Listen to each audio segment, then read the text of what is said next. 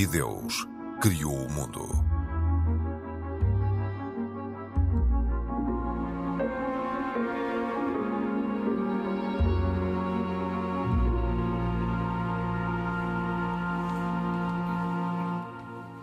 Olá, bem-vindos. O Papa Francisco apela aos sacerdotes para não se acomodarem a um trabalho clerical com horários fixos. Francisco insiste que primeiro estão as pessoas, a dedicação aos outros e só depois o horário. Pede para os padres não se tornarem funcionários do sagrado. Quais as razões para estes apelos? Este é um dos temas de Deus criou o mundo. Eu sou a Cristina Esteves e estão comigo em estúdio os nossos comentadores residentes, Pedro Gil, católico, Mohamed Ibrahim, muçulmano, e Isaac assessor judeu. Este é um programa da autoria de Carlos Quevedo, produção de Cristina Condinho e trabalho técnico de João Carrasco. Olá a todos, bem-vindos. Pedro Gil, vou começar por si. Por que este apelo uh, do Papa para os sacerdotes não se acomodarem a horários fixos e olharem primeiro para as pessoas? Não o estão a fazer? Não era o que deveriam fazer? É... Temos uma espécie de sacerdotes, como às vezes costumamos dizer, com horários de funcionários públicos. É, pronto, as próprias palavras do Papa são uma resposta às perguntas. Portanto, não deve estar a acontecer, senão ele não falaria, e deveria ser assim, senão também ele não proporia. Uhum. É, quais são as preocupações? É, eu acho que as preocupações têm a ver com o, o, o facto do Papa querer cada vez mais que os sacerdotes sejam é, um sinal de Deus na Terra. Ora, e Deus está sempre disponível, e Deus é, é verdade e é bondade. E, portanto, embora isto seja muito desafiante para um, e ousado até dizer, para um sacerdote é que ele, ele não tem, tem que eh, cada vez mais desaparecer o, aquilo que é próprio do, de si mesmo para ser cada vez mais uma imagem de uma coisa maior que é a bondade de Deus. E é por isso que o Papa não está tanto a defender um esquema laboral de isenção de horário, mas é, sobretudo, a ideia de que as pessoas têm necessidades que não, que não são às vezes programadas, não é possível programar. Aliás, é, e um é, padre muitas vezes é uma espécie, não é, não é um psicólogo, mas é uma, uma pessoa que tem, que tem que estar uh, ali presente para, para ouvir, para encaminhar, ajudar. Sim, tem, tem, que ter, não, não pode dar a sensação de pressa, tem que perceber que as pessoas às vezes quando querem abrir a alma porque têm um problema lá dentro, aquilo, o problema não costuma sair de repente, portanto aquilo tem uma certa dificuldade, é um caminho, eh, uma espécie de desvelamento que a pessoa faz de si mesmo, isso é um processo que às vezes é doloroso, embora curativo. A conversa do Papa, mais uma vez, é uma conversa muito de discurso livre uhum. e, um, e, e, eu acho que, que, o discurso é, é, muito valioso, por acaso eu estive a ver também com atenção e impressionou-me. Tem uma, uma, passagem que, precisamente a propósito dos horários, ele diz que o mundo moderno eh, está-nos a pedir muitas vezes que tenhamos horários fixos, não é? E, e, depois ele um, ensaia ou encena interiormente um diálogo e diz assim: eh, Padre, pode confessar-me eu disse, não, o horário é de tal hora a tal hora e pronto. Por favor, diz o Papa, primeiro as pessoas, depois o horário. Não se tornem, depois eu traduzo por mangas de alpaca do sagrado. Portanto, assim, pessoas um bocado liofilizadas e sem espírito. Que é o perigo grande desta cultura. Revejam a vossa dedicação às pessoas e a vossa abertura de coração.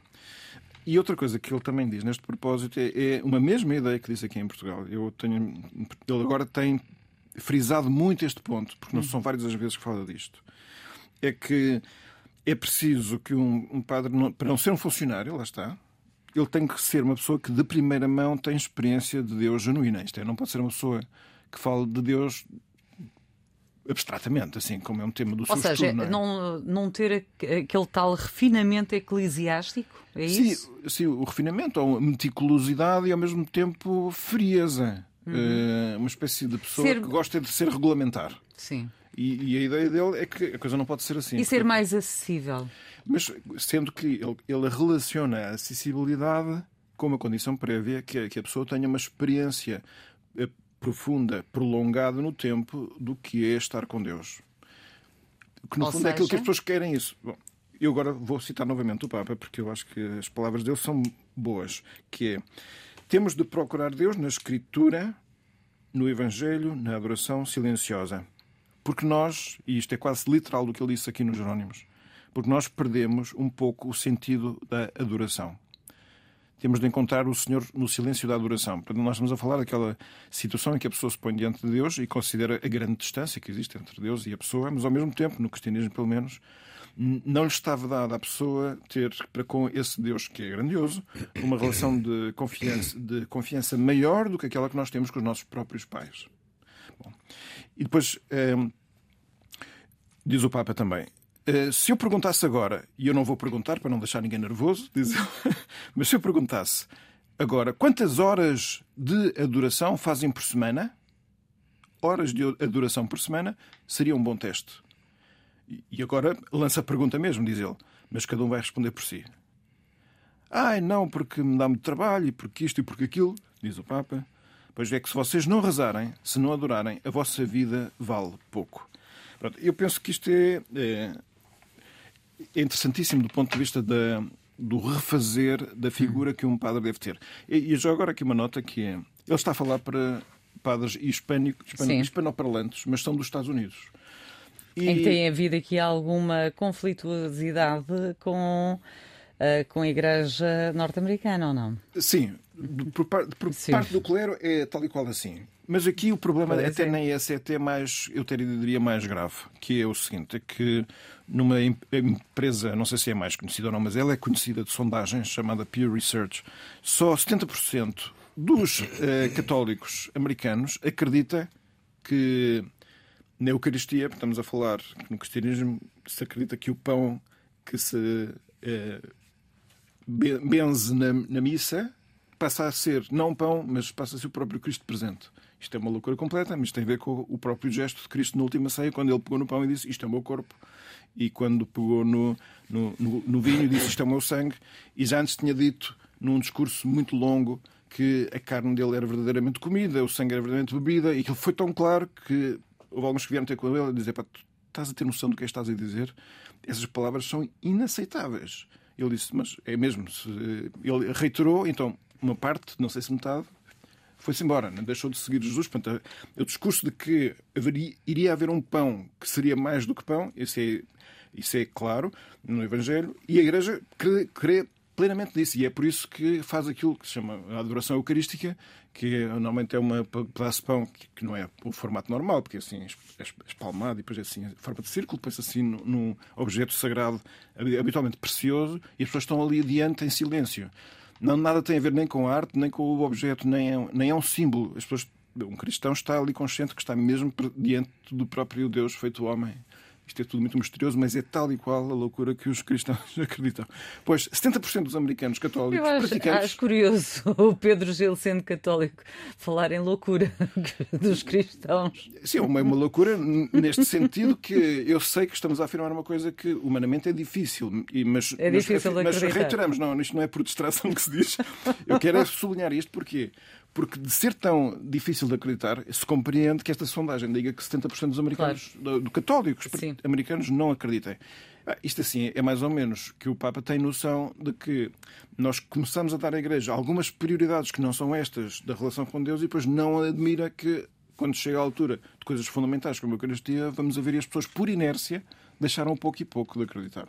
Deixe-me ouvir aqui os, os, os, seus colegas comentadores. Mohamed, como é que olha para, para estes apelos feitos pelo, pelo Papa Francisco e para estas loucuras, se são ou não difíceis de, de acreditar e se levam ou não eh, as pessoas, eh, de acordo com a sondagem, a saírem?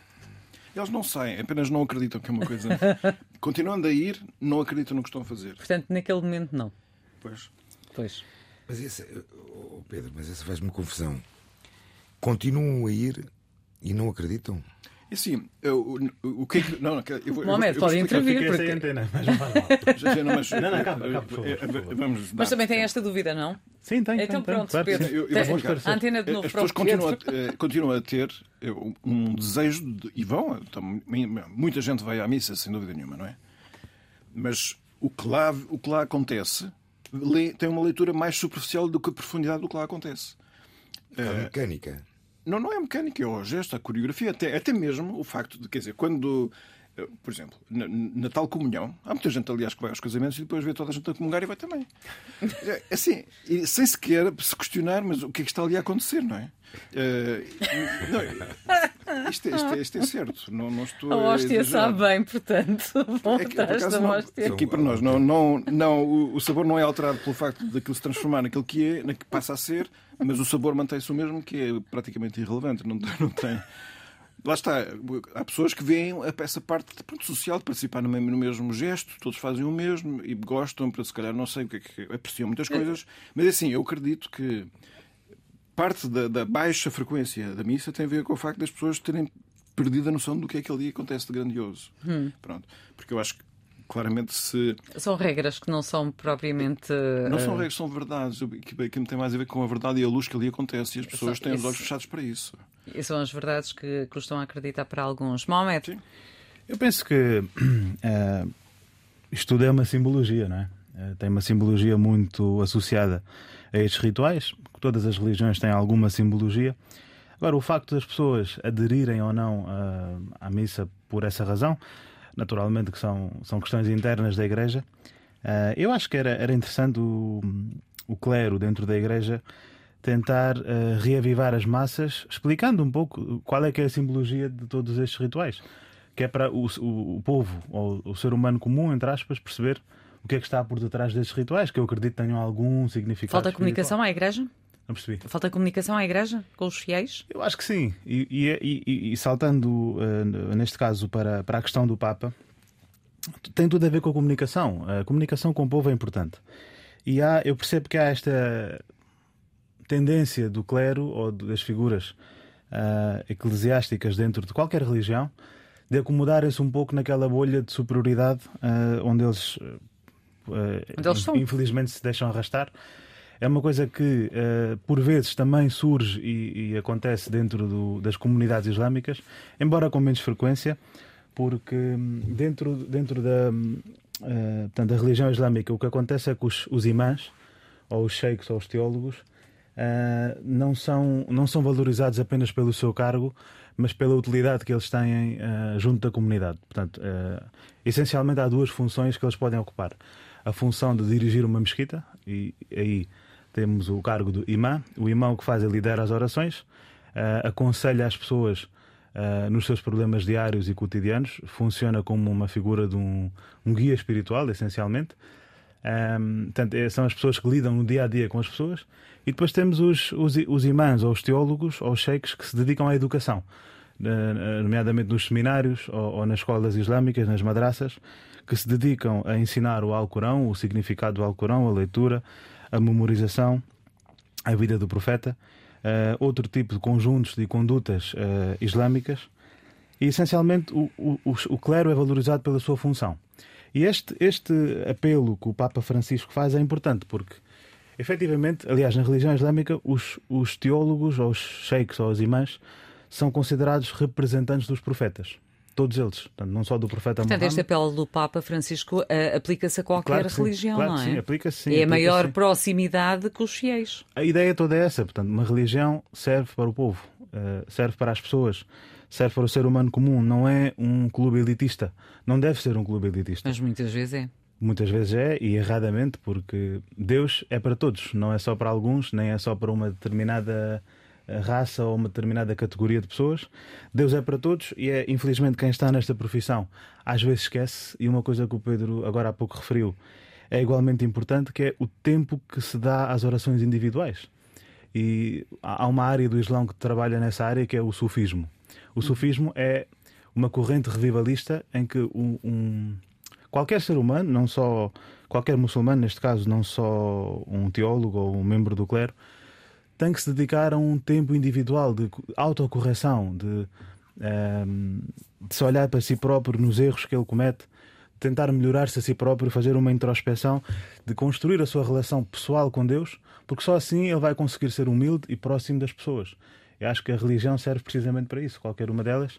Tem que haver uma proximidade com as pessoas. E quando isso é esquecido, ou quando há uma tentativa de elitização, tem que se chamar a atenção. O Papa fez isto, e fez bem. E, isto, e diga uma, uma coisa, o, o, Pedro estava, estava a sublinhar o facto de muitas pessoas, muitos fiéis, irem, nomeadamente nos Estados Unidos, mas não só, irem às missas, assistirem hum, a vários atos que ali são praticados, mas não só não saberem o significado desses atos, como em relação a alguns nem sequer acreditam. Com, na região, na religião islâmica isso sucede? Na religião islâmica, a nível das práticas diárias, não há quase nada que seja questionável ou que as pessoas pensem porquê ou porque não. Porque na mesquita a pessoa apenas faz uma coisa, que é faz a sua oração, que é um ritual físico de meditação. Não questiona? As, as respostas estão sempre lá, as pessoas aprendem isto desde criança que a oração é um momento de meditação, é uma pausa. Os católicos também, é, muitos deles aprendem desde criança, mas uh, questionam. Claro, há sempre aquelas coisas que são consideradas dogmas. De uma forma geral, e na experiência que eu tenho, Em, a nível de prática, não existem muitos dogmas na religião islâmica. Porquê é que se faz isto ou porquê é que faz aquilo? Porque? As respostas são dadas. Portanto, nós temos basicamente, a nível de prática, temos a oração. E a oração, basicamente, é ensinada desde, desde o início que é um momento de paragem e de meditação do dia a dia. Uh, é um momento de ligação com Deus que se faz uh, e, e, e, consiste basicamente uh, na pessoa parar tudo o que está a fazer durante o seu dia, em momentos-chave, e uh, fazer uma reflexão para, para com Deus e para com si próprio. E diga-me uma coisa, um, Mohamed, havendo interpretações um, erradas eh, do Alcorão, que há, nós sabemos que há, Uh, até por força das, uh, das várias correntes que há pelo mundo árabe fora, as pessoas que seguem nesses países dão como certa o que é, o que é ali preconizado e defendido. Infelizmente, sim. Ou seja, é... aí não há qualquer dúvida. Não se... Claro que há, há sempre, há sempre. Ou seja, são, são ensinadas desde crianças e não, não, lhes suscita está, dúvidas? Há, naturalmente que há um, uma, um aproveitamento maioritariamente político e a maioria das. Uh, das divergências que existem, claro que algumas são teológicas, algumas têm a ver com com, com certas crenças, uh, mas, mas nunca foram essas divisões que dividiram os muçulmanos. Aquilo que mais dividiu foi precisamente as divisões políticas que existiram. E esta corrente mais radical ou fundamentalista, diria, não diria fundamentalista, mas extremista do Islão que existe, infelizmente foi aproveitada para uh, incitar as massas para, uh, para uma rebelião contra o seu governo ou contra os seus regimes totalitários e nisto as pessoas sentem força e as pessoas sentem que uh, vão conseguir um novo, uh, um novo regime, um regime que lhes dê mais justiça do que a vida que eles atualmente vivem. Sim. E, e claro, isso faz com que as pessoas adiram a este, a este tipo de interpretações que na maioria das vezes são interpretações erradas, mas que servem bem, encaixam como uma luva no fim político que está a ser uh, defendido, retratado e defendido. difundido. Isaac, Bem, Como é que olha para tudo isto que acabou de ser aqui referido? Eu, Os eu apelos olho, do Papa. Para já, para, já, para já gostava de fazer aqui um ponto de partida que acho que é importante. O Papa Francisco, eh, no discurso que faz aos sacerdotes, ele exorta uns pontos que são fundamentais. A dedicarem-se mais tempo à oração, a aliviar a dor dos que sofrem a agir contra a injustiça e a promover a interculturalidade. Bem, isto é a base de qualquer líder religioso. Uh, qualquer líder religioso, seja ele um imã, um sacerdote de uma paróquia, um rabino de uma comunidade, é, no fundo, um líder religioso, por assim dizer, no judaísmo, porque o rabino podíamos falar aqui de muita coisa, por exemplo, o Rabino eh, dedicar-se mais tempo à oração, se calhar não é, não é bem o, o, a função dele. O Rabino é o mestre, é o, é o, é o, é o professor, é o, é o sábio. Não sei se ele terá que se dedicar muito mais tempo à oração, porque ele já dedica o seu tempo à oração. Quando, tempo, quando eu falo de dedicar tempo à oração, eu acho que o Papa Francisco ele está uh, a referir-se à oração para os fiéis. Não é para ele. Uhum. Não é para... Eu suponho que está a falar de, de, naquilo que, pelo menos na, na tradição católica, é muito importante, que é a oração de conversa fiada com Deus. Assim. Pode... sem, sem, tem, Sim, não é não- necessariamente oração de intercessão. Em benefício de não- Deus também pode ser, porque Mas é como oração sabes, de tema ó livre. Pedro, como, tipo sabes assim- como sabes, não há intercessão, intercessão de oração no judaísmo.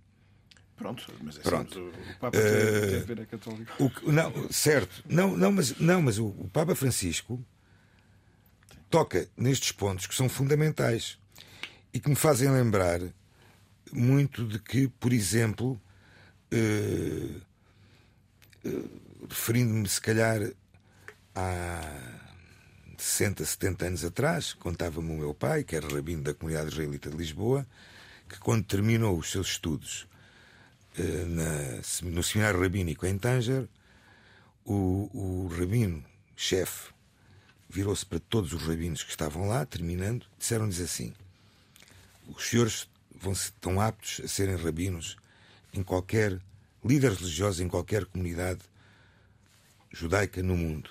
Mas lembrem-se de uma coisa: não dediquem só o vosso tempo à religião. Tenham também uma ocupação à parte.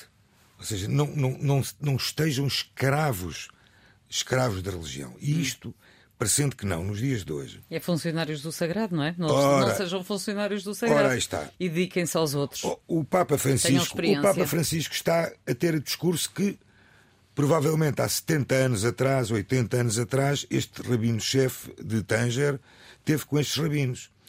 Os funcionários do Sagrado não dá resultado. Tu tens que ser muito mais que funcionário do Sagrado. Tu tens que acompanhar essas pessoas dentro da sua vida pessoal, da sua vida particular, na sua vida, inclusive, não entrar em, em, em, em, discussões políticas. A política na religião nunca deu resultado. Sim, envenena. Envenena. Que é para poder estar aberto a todos, senão depois as pessoas criam Portanto. Este discurso do Papa Francisco é muito atual. É demasiadamente atual até. E se calhar não é muito bem visto por muitos, por muitos intervenientes do mundo religioso, seja ele católico, judaico ou islâmico. Portanto, é isso, é isso que me, que me apraz registar neste momento. Eu pessoalmente não vejo, não vejo. Só para concluir, para passarmos ao qualquer- tema seguinte. Não vejo qualquer eh, ponto a criticar neste discurso, porque eu acho que é, é importante. É é um discurso revivalista, é um discurso que está. Mas que tem batido nesta tecla várias vezes, tem. Mas, mas ele faz bem, aliás, tem sido essa, tem sido essa a linha de orientação do Papa Francisco. Ele sempre foi um Papa para o povo que cri- criticou os seus antecessores por serem pessoas que estavam muito acima do povo, pessoas que se dedicavam a esta sofisticação enorme. E, e acho que é isso que tem sido o ponto, o ponto fundamental dele, e é por isso que ele é viral da maneira que ele é. Hum. Acho que é isso. Ele- ele, hum, acho que ele, ele critica, ou pelo menos chama, chama muita atenção, principalmente os, os bispos, os sacerdotes, para se aproximarem mais do povo, para terem ali uma mente mais aberta. Em relação aos antecessores, tenho aí mais algumas dúvidas, porque, aliás, ele acaba por os elogiar, porque eram homens Não, do, claro, do, do eh, seu nós tempo. estamos a Também não, generalizar. também não conheço nenhuma crítica. É, Outra sim, coisa diferente é que. Nós estamos a o generalizar. Dele tem umas cores. Queriam ser mais diferentes. intelectuais, ou, assim, mais eh, eruditos, vá lá. Mas este é mais próximo. Eh, Francisco é mais próximo. Muito mais informal. É, é, a maneira como ele lida com as pessoas e com, com as crianças é de uma grande informalidade. E, e continuo eh, com, eh, com, com o Isaac, até por causa do que sucedeu na Alemanha, que o chanceler alemão prometeu aos judeus que nunca mais serão vítimas de antissemitismo na Alemanha. E eh, eu pergunto-lhe qual é o valor de uma promessa como esta, neste momento, tendo em conta que entrou em vigor uma lei sobre a cidadania que consagra que nenhum antissemita poderá naturaliz- naturalizar-se na Alemanha. Bem, esta promessa é uma promessa que, eh, infelizmente, eh, o chanceler alemão não pode garantir. Porque o recrudescimento no antissemitismo e dados antissemitas na Europa, na Alemanha e no mundo tem vindo a aumentar eh, de uma forma brutal. Eh, e essa lei eh, é uma lei que muito. Eu não sei como é que. Como é que, como é que Se operacionaliza. como é que a Alemanha irá, irá controlar esses pedidos de, de nacionalidade opondo-se àqueles que são antissemitas, nessa altura terá que fazer uma. uma Eu que não conheço em detalhes, mas imagino que seja para os novos pedidos de nacionalidade alemã se faça uma verificação sobre aquilo que, está, que a pessoa possa ter publicado, se existe algum. Pois, mas isso é muito vago. É uma verificação Isso é- maior isso do, é que era feita, vago. do que era feita anteriormente. Isso é muito vago. Agora, agora que a Alemanha, não há dúvidas nenhumas. eh, pronto, a Alemanha que tem, no- que tem no- na sua história o, o Holocausto, que tem eh, essa mancha negra, eh, tem, através dos anos, vindo paulatinamente a querer, eh, no fundo, limpar um bocadinho da sua memória, da sua, da sua, da sua triste, triste memória eh, de- do Holocausto e, do, e, da, e, da, e, da, e, do- e do- e da perseguição que foi feita aos judeus durante a Segunda Guerra Mundial.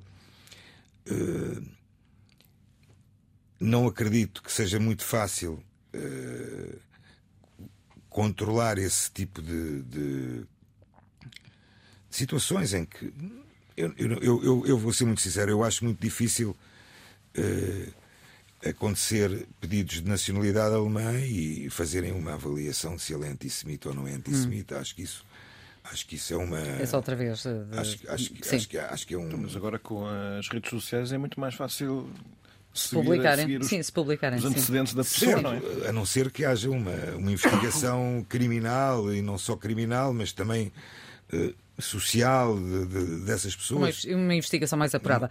Mohamed, eh, a sua opinião também sobre isto, eh, sendo que eh, eh, a Alemanha ilegalizou um grupo pró-palestiniano chamado Samidun, que se definia como uma rede de solidariedade com os prisioneiros palestinianos, que tinha publicado nas redes sociais fotografias de ativistas pró-palestinianos a distribuírem doce em Berlim para celebrar o ataque do Hamas em Israel. Isto é realmente, realmente vergonhoso para mim, porque qualquer pessoa que tenha o mínimo de humanidade dentro de si deve estar completamente aterrorizada com a ideia do antissemitismo, com a ideia do Holocausto, ah, porque mais uma vez, mas aquilo que mais me preocupa é esses problemas não se repetirem na história.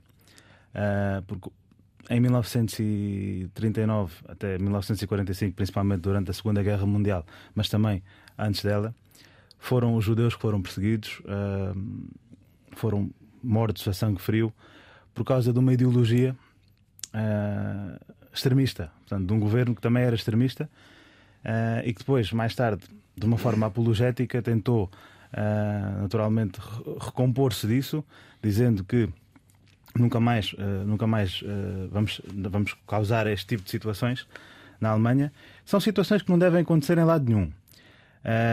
Mas aquilo que me assusta é que este tipo de mentalidade ainda não desapareceu. Eh, simplesmente mudaram os atores e mudaram eh, as vítimas. E eu, o medo que eu tenho é que eh, eu desejo, do fundo do coração, que nenhum ser humano seja sujeitado a este tipo de situação, seja ele da, da- da- raça que ele for, ou do- da religião que ele for, ou da nacionalidade que ele for. Mas Até será que já ouvimos justifica? promessas, até porque já ouvimos promessas que ataques, atentados, eh, massacres como aqueles que aconteceram no dia 7 de outubro em Israel vão repetir-se. São, são realmente situações alarmantes, eh, são coisas que não devem acontecer nunca. Eh, mas aquilo, aquilo que eu me questiono várias vezes é eh, se- como, é que, como é que deverá ser a resposta a estas situações? Será que é semeando mais terror ou semeando mais violência e, e opressão a estas pessoas? Mas Nós o papel das igrejas deveria ser fundamental para Claro que é, não claro que é. As igrejas são a- o, o meio de comunicação com o povo e as pessoas têm que se. tra- há, há- há que haver uma mentalidade de tolerância, de ah, compreensão, de diálogo com as pessoas. E, e aquilo que se aprende com a história é que ninguém aprende com a história. Estes erros têm acontecido ah, vezes e vezes sem conta. E, e a história cíclica. É, é pena, realmente, é pena. É. Pedro, Pois é, assim. Eu subscrevo tudo aquilo que foi dito a propósito deste tema.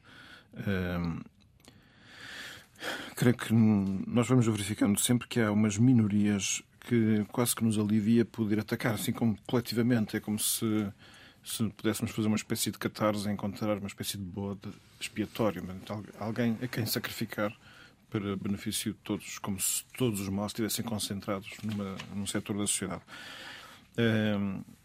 Por isso é que habitualmente quem está em maioria, também quem é poder, tem que ter uma humildade grande para manter o seu coração aberto, porque é muito fácil a pessoa deslumbrar-se ou ficar obcecado e considerar que eh, a bondade está sob o seu lado.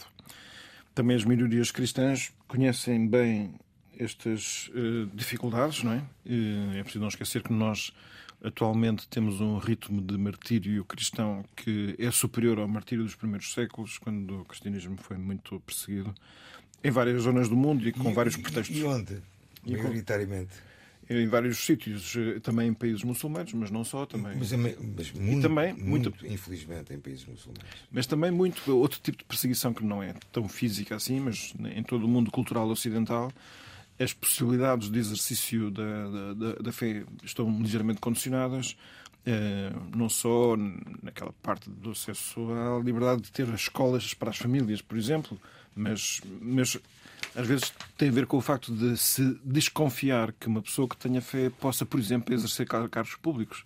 Porque há pessoas que pensam que não, está a sua independência condicionada que o seu contributo para a democracia fica impedido ou pelo menos eh, restringido. Quando, quando no, isto é um dos grandes temas do Papa Bento XVI, quando foi aos vários parlamentos, é dizer assim: hum, criamos uma situação cultural em que pensamos que a religião é uma espécie de problema para o exercício democrático para as sociedades desenvolvidas e ele quer sempre chamar a atenção, não, as religiões podem perfeitamente ser um contributo positivo para resolver problemas. Não, não, não é um obstáculo para resolver problemas, é um contributo positivo. Porque, em parte, as religiões, e ele não falava apenas do cristianismo, é, é bom não, saber- não esquecer, é que transportam consigo um património de sabedoria acumulado ao longo dos séculos que é um pouco insensato de deitar pela borda fora só pelo facto de alguém ter uma maioria qualificada absoluta num Parlamento e pensar que pode reescrever a forma de olhar para a humanidade só porque, não sei, é, é, é, é fruto da época, há uma mentalidade que quer transformar tudo. Hum, como é que se faz este equilíbrio? Primeiro é, é assumindo um bocado aquilo que também o Papa Bento XVI dizia, que é reconhecer com humildade que a razão eh, tem patologias, tem anomalias. E ele chamava a atenção de que isso aconteceu nos grandes regimes ateus, portanto, sem Deus do século XX. Estamos a falar do comunismo e do nazismo, que são dois grandes regimes ateus. É preciso nunca esquecer isso.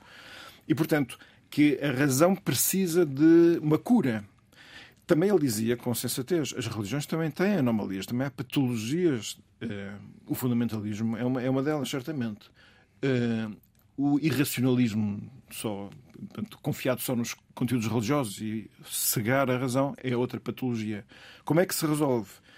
Então ele dizia que as patologias recíprocas resol- resolvem-se com uma colaboração recíproca. Isto é, a razão ajuda as religiões a serem, a libertarem-se das suas patologias e a religião ajuda a razão a libertar-se também das suas patologias. E ele dizia que num processo político a religião devia ter uma influência, mas não no sentido de que os políticos se submetam a uma qualquer autoridade religiosa. Ele é totalmente contra isso. Portanto, a, a ideia da separação da esfera das coisas humanas, da esfera religiosa, é, é, uma, é uma aquisição importante. O cristianismo teve dificuldade em conseguir eh, adquirir essa ideia, mas agora já considera isso que é um património comum estabelecido. No cristianismo é assim. Como é que se tem que fazer? É que de lado a lado não se eh, cortem os canais de diálogo. Isto é, que um um- os políticos e, e as assembleias deveriam abrir-se mais a conhecer as razões religiosas. Não é para se submeter a elas, porque tem- ninguém tem submissão a ninguém, mas é pelo menos abrir o pensamento. Porque neste momento o que existe é como se fosse uma espécie de preconceito de rejeição em princípio, as coisas religiosas são, não são dignas intele- intelectualmente, não merecem ser ouvidas, baseiam-se em livros cu- cuja validade se discute e pensa-se que pouco têm a dar. Ora, eu, eu creio que essa revalorização do contributo que pode dar o pensamento religioso acho que é uma das grandes maneiras de ajudar a que a sociedade cura as feridas que, por outro lado, são mais ou menos patentes. Nós Bom, e várias. feridas há muitas e, e eh, Mohamed Ibrahim, vou começar agora por si esta ronda. O Paquistão decidiu expulsar milhares de afegãos. Irão e Turquia eh, seguem os passos. No total, podemos falar eh, sensivelmente de 4 milhões de pessoas. Eh, está em causa uma alegação, eh, não tem documentos. Mas pode ser a resposta porque ao, governo liderado pelos talibã que não age contra militantes que usam o Afeganistão para fazerem ataques no Paquistão. Portanto, estão aqui a ser feitas alegações de, em relação a, a questões de segurança.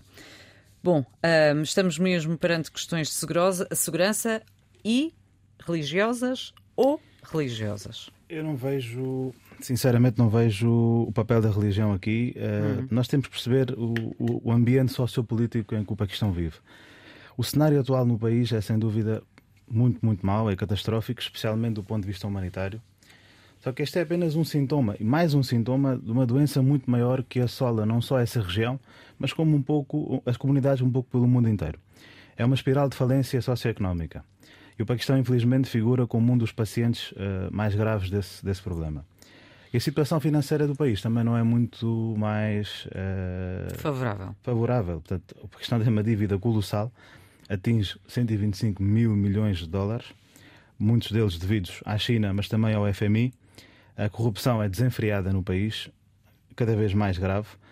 E essa realidade deixa, deixa o Paquistão numa situação muito vulnerável e faz com que o país fique incapaz de lidar eficazmente com estas adversidades todas. Sim, mas estamos a falar de, de pessoas que já nasceram ali. Já e vou, quer dizer, realmente os verdadeiros prejudicados. Aliás, não podemos esquecer que o Paquistão é marcado por uh, profundas divisões étnicas e de um passado político que tem sido muito turbulento. E depois, naturalmente, quem, quem fica prejudicado são, são o elo mais fraco. E os afegãos, infelizmente, são o elo mais fraco dentro da sociedade paquistanesa Uh, muito. Aquilo que acontece aqui é muito aquilo que às vezes alguns governos de extrema-direita europeus fazem com as suas minorias uh, étnicas e religiosas. Os, os, afegãos são vistos aqui como botes expiatórios numa guerra que não é deles, uma guerra que não é destes civis e destes inocentes homens e mulheres. Isto é uma guerra que está a ser jogada cá em cima, numa esfera acima deles. Uma guerra que infelizmente já começou há, há muitas décadas Uh, estamos a falar do Afeganistão, um país que foi assolado por, por inúmeras campanhas uh, militares americanas e não só, um autêntico teatro de guerra onde o regime talibã supostamente foi considerado inicialmente como aliado, mas depois uh, foi considerado como vilão. Uma guerra que iniciou para desinstalar o regime talibã, mas depois terminou 20 anos depois, deixando lá os talibãs no poder mais fortes do que nunca. E isto acaba com milhões e milhões de baixas civis, um país que está endividado, sem capacidade para não só sustentar a sua sociedade, como muito menos para uh, receber estes milhares de milhões, aliás, de, de refugiados que, que aqui vão. Talibã que tem, interpretam mal o Alcorão, não é? Não, claro a minha sim. pergunta, se me permitir, é esta: porquê é que o Islão não se revolta com isto? O Islão sempre se revoltou a qualquer injustiça. Não, mas porquê é que não se revolta com isto? com esta, com esta expulsão de, milhares, de milhões de, de pessoas. O Islão sempre, sempre, o Islão, como qualquer religião, sempre se revoltou contra qualquer tipo de injustiça. Bem, Nós estamos bem. a falar de civis. Não, estamos a civis falar de civis. Estão a morrer. Eu estou a perguntar porque é que o Islão não se revolta com isto. Mas, mas o Islão, quem é, quem é o Islão? O Islão, os países que se declaram tão uh, muçulmanos estão a favor dos, claro, do povo, do, daquele povo, de um povo, por exemplo, o povo palestiniano, por exemplo. Repara uma coisa, infelizmente. Qual é, qual é a diferença? Infelizmente, aquilo que se impõe nos dias de hoje. Há uma religião maior que o Islão, que o cristianismo e que o judaísmo. Qual é? Que hoje está não, a imperar. Não há nenhuma religião. Essa religião é a religião do capitalismo. É a religião da economia. Acredite, tudo isto está a acontecer, infelizmente, por motivos económicos.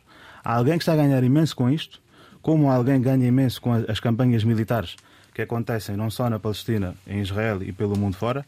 Nós temos visto isso. Como alguém ganhou imenso uh, no fornecimento do armamento para, para, as, uh, para, as, Forças Armadas americanas durante a guerra no Afeganistão, durante o, o tão criticado War on Terror. Que não serviu de nada. São, outras, Durante são, este ano, não, não repare, este outros, jogo tem sido jogado há muito tempo. São, outra, são outros, quem sofre, são outros 500. Quem, quem sofre, quem sofre a questão aqui, a, a, questão aqui que se coloca, estamos mesmo no fim do tempo, portanto não temos uh, muito tempo, passa redundância, em desenvolver esta questão, mas uma questão que, que se coloca aqui é. Um, temos aqui sunitas, xiitas, temos aqui uh, a comunidade islâmica no, no, no, seu todo, mas como o Isaac dizia, um, nem todos são filhos, neste caso, uh, do mesmo Deus, não é? Aí está, quer dizer, Portanto, filhos somos todos do mesmo Deus. O problema é que há aqui uma divisão étnica muito grande e todas estas campanhas que, que, do que o próprio Afeganistão Porque não, há, não se vê e não se ouvem apelos para uma pacificação em determinados países, até no Sudão, uh, ou noutros, uh, por parte das igrejas que têm uma força tão preponderante junto às comunidades e mesmo junto das forças eh, guerrilheiras. É, é claro que sim. Essas milícias que têm controlado a vida destas pessoas durante tanto tempo são, uh, são realmente Uh, isto é um jogo de marionetas. Infelizmente, isto é um jogo de marionetas. E a religião muitas vezes é usada tanto de um lado como do outro. Tanto do lado da libertação como do lado de quem está a tentar uh, massacrar esta gente. Eu só desejo o melhor para todas estas pessoas que supostamente o Paquistão diz que são imigrantes ilegais e, e têm sido maioria, maioritariamente pessoas que não têm documentação. Sim, mas já são esses que estão a ser expulsos. Um... E pronto, e vamos ver também o que é que vai suceder com, com, no Irão e na Turquia. Uh, estamos mesmo na reta final, 30 segundos a cada um para as notas finais. Pedro. Uh, eu ia falar aqui da existência em janeiro de uma conferência sobre religião e desporto, antiguidade, modernidade e contemporaneidade, organizada pela Faculdade de Desporto da Universidade do Porto. É uma conferência internacional dois dias inteiros, só com, a, conferencistas de vários pontos do país e até incluiu um apelo a que as pessoas participassem sobre temas como filosofia da religião, arte, religião, modernidade, antiguidade, misticismo e autores místicos. Isto no meio do, do desporto, acho uma iniciativa verdadeiramente notável, que vai acontecer 11 e 12 de janeiro em 2024. Quem puder, que não perca. Ainda falta um bocadinho. Falta. Uh, Mohamed, Deixa aqui uma sugestão do livro, que é O Choque das Civilizações, de Samuel Huntington, e a Mudança na Ordem Mundial. Eh, a análise deste livro permite-nos perceber bem uh, o tipo de jogos políticos que são feitos no mundo e como é que uh, nós, até hoje, ainda hoje, nos dias de hoje, sofremos e principalmente o elo mais fraco sofre com uh, os jogos que são feitos pelos poderosos. Hum. E há quem diga que estamos mesmo a enfrentar uma guerra civilizacional.